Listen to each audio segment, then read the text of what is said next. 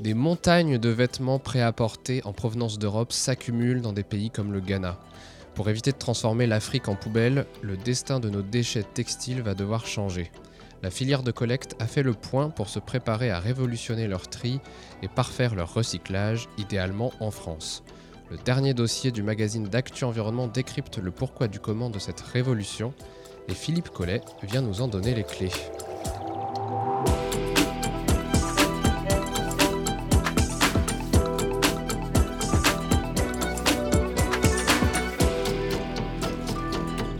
Les clés de l'environnement, le podcast d'Actu Environnement. Bonjour Philippe. Bonjour Félix. Alors quand on parle de déchets textiles, enfin vêtements, chaussures, linge de maison, on pense très vite au bac de collecte qu'on a euh, très souvent en bas de chez soi depuis pas mal d'années. Et pourtant, alors qu'on est censé bien les collecter, bien les trier déjà depuis longtemps, donc, on en retrouve quand même pas mal dans les pays du tiers-monde. Est-ce que le textile en France, il est suffisamment bien collecté finalement? Jusqu'à maintenant, euh, la, collecte a avancé euh, qu'à un cas, c'est-à-dire qu'en fait, aujourd'hui, seulement un tiers des textiles, euh, des déchets textiles sont collectés séparément. On est assez loin des objectifs fixés par les pouvoirs publics, puisque c'est un taux de collecte de 50%. Et au-delà, on a deux gros problèmes. C'est que d'un côté, on a la fast fashion et de l'autre côté, on a la revente des meilleures pièces. Ce qui veut dire que ce qui arrive dans les fameux bacs de collecte que tu évoquais tout à l'heure, ce sont des textiles de mauvaise qualité, usés ou euh, de piètre qualité à partir de là, euh, quand on regarde ce qu'ils deviennent, euh, on a une grosse moitié qui est exportée pour être euh, officiellement réutilisée et une part importante qui est recyclée alors sous forme de chiffon ou alors pour faire des isolants, des choses comme ça, ou alors qui est utilisée en combustible solide de récupération. Alors aujourd'hui, les pouvoirs publics ne sont clairement pas satisfaits de cette situation. Et ils ont fixé de nouveaux objectifs à l'éco-organisme qui gère ces déchets, donc à Refashion. Euh, on peut retenir euh, trois objectifs. Le premier, c'est de porter la collecte à 60% du gisement en 2028. Ça signifie quand même de collecter 200 000 tonnes de plus que ce qu'on fait actuellement. Aujourd'hui, on est à 230 000 tonnes. Ensuite, euh, les pouvoirs publics ont mis dans le cahier des charges une série de dispositions pour commencer à réduire l'exportation. C'est-à-dire qu'il faut que le réemploi se fasse le plus près possible du lieu de collecte. Et on a aussi demandé à, Refashion de lancer une filière de recyclage française. Et pour ça, on a mis notamment un, bonus euh, de 1000 euros par tonne de textiles euh, réincorporés euh, de textiles recyclés réincorporés dans les textiles neufs. Et ça, il faut que ça soit du recyclage de proximité. D'accord. Et du coup, comment la filière, elle compte s'organiser pour, euh, pour se préparer à ça? Parce que ça a l'air d'être une grosse révolution. Tu parlais d'un gros décalage dans les, entre ce qui est collecté en réalité et les objectifs. Comment elle compte faire? Refashion a, lancé une, une, très grosse étude sur la caractérisation du gisement à recycler. C'est-à-dire qu'en fait, ils ont regardé quels sont les textiles qui sont destinés au recyclage et ils ont analysé pièce par pièce sur des dizaines de milliers de pièces, euh, différents aspects. Euh, l'objectif de ça, c'est de dire aux acteurs du recyclage qui s'intéressent à ce gisement, voilà ce que nous, on a à vous proposer euh, à recycler. Alors évidemment, on a retrouvé, c'est une étude qui a passionné les acteurs concernés, et notamment les Eastman, Loop, Carbios, qui sont des recycleurs qui s'intéressent aujourd'hui au recyclage du polyester, un polymère qu'on retrouve beaucoup dans nos habits. Alors concrètement, l'étude, elle, est synthétisée en 9, fiches, en matières et en 15 fiches produits. Euh, une fiche matière, par exemple, comme la fiche coton, elle détaille la proportion d'articles 100% coton ou mélange de coton. Euh, les articles les plus fréquents en coton, on retrouve des t-shirts, on retrouve les pulls, etc.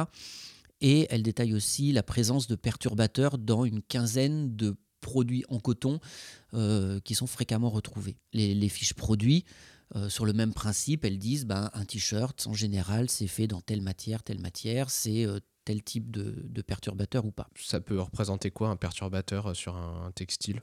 Alors, on y reviendra plus tard, mais les perturbateurs, ce sont tous les éléments qui viennent compliquer le recyclage. Alors, c'est très, très, très varié. On trouve des choses qui sont assez évidentes, les boutons, les fermetures éclairs. Euh, on va trouver aussi les rivets, les... alors ça c'est les éléments métalliques, mais on trouve aussi les fonds de poche par exemple sur un pantalon qui n'est pas exactement la même matière que le pantalon, euh, les cols de chemise, euh, les broderies, les impressions sur les t-shirts, enfin en tout cas certaines impressions. vraiment on a une variété très très large d'éléments qui sont présents dans les textiles et qui viennent rendre difficile le recyclage. Ok. Alors pour revenir à l'étude de, de Refashion, c'est vraiment une mine d'informations. hein. Il y a énormément, énormément de chiffres. Je te propose d'en retenir deux. Le premier, c'est 43%. Alors ça, c'est la proportion d'articles euh, en coton. Alors c'est une surprise parce que à l'échelle mondiale, euh, on considère que à peu près euh, 65% des textiles produits dans le monde sont des textiles en plastique, enfin en plastique, en polymère. Enfin, ce qu'on appelle le synthétique? Le synthétique, exactement. Alors c'est euh, le polyester, l'acrylique et, et tout ce qui va avec. Alors c'est une surprise de retrouver autant de coton, puisque finalement on s'attendait à ce qu'il y ait euh, au moins deux tiers de- de- d'articles synthétiques. Alors on retrouve effectivement euh, le polyester, qui est le deuxième du gisement, mais il ne fait que 19%. Et l'acrylique est troisième, il fait un petit peu moins, ce qui veut dire que ces deux qui sont censés être majoritaires, euh, finalement ne représentent qu'un gros tiers, peut-être 40%. Le second chiffre, c'est 22%, et ça, c'est la proportion justement de ces articles qui sont faciles à recycler. Et par facile à recycler, on, entend un article qui est monofibre, donc qui n'est pas en mélange de fibres, et qui est sans perturbateur. Donc on voit que dans ce gisement, euh, finalement, euh, on a un cinquième seulement qui va être simple à recycler. Il va falloir trouver des solutions pour le reste.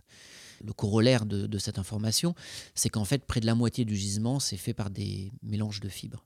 Mais du coup, si on ne peut pas compter sur l'étranger, entre guillemets, pour faire le tri, pour faire le recyclage, ce genre de choses, comment on va faire en France avec la main-d'œuvre qu'on a en France pour euh, trier tout ce gisement? L'idée euh, des industriels, c'est d'automatiser le, le tri.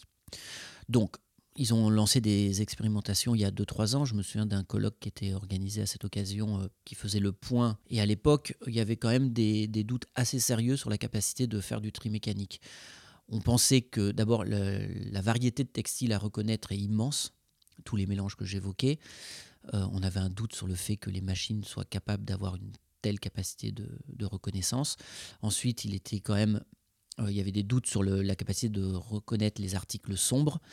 Et ensuite, euh, le textile, c'est souple. Et dans les centres de tri, on n'aime pas beaucoup tout ce qui est souple. Donc, c'est compliqué à, séparer mécaniquement. Donc, Refashion a fait une seconde étude sur le sujet. Et elle nous montre qu'aujourd'hui, le tri par spectrométrie approche infrarouge fonctionne. Alors, c'est la technologie qui est utilisée dans les centres de tri pour trier nos emballages plastiques. Elle fonctionne d'autant mieux, pour répondre à à ta question, que les recycleurs et les centres de tri s'accordent sur le gisement qu'ils veulent trier. Et si là, il y a un, un- partenariat entre les deux, avec des définitions exactes de ce qu'ils attendent, et ben en fait, on se rend compte qu'on a une solution technique. Et aujourd'hui, là où il y a 2-3 ans, ben, il y avait des doutes, on en est euh, à l'aube euh, de l'apparition de ces centres de tri.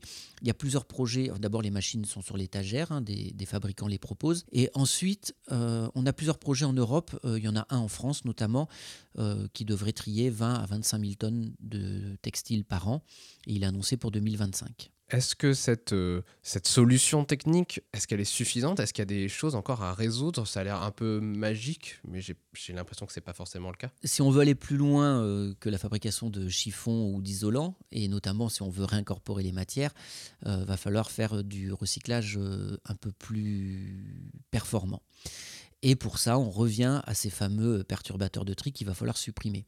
Si on se souvient que seulement un, un cinquième du gisement est facile à recycler, il va falloir trouver une solution pour les 4 cinquièmes restants. Donc retirer ces perturbateurs, ça s'appelle le délissage.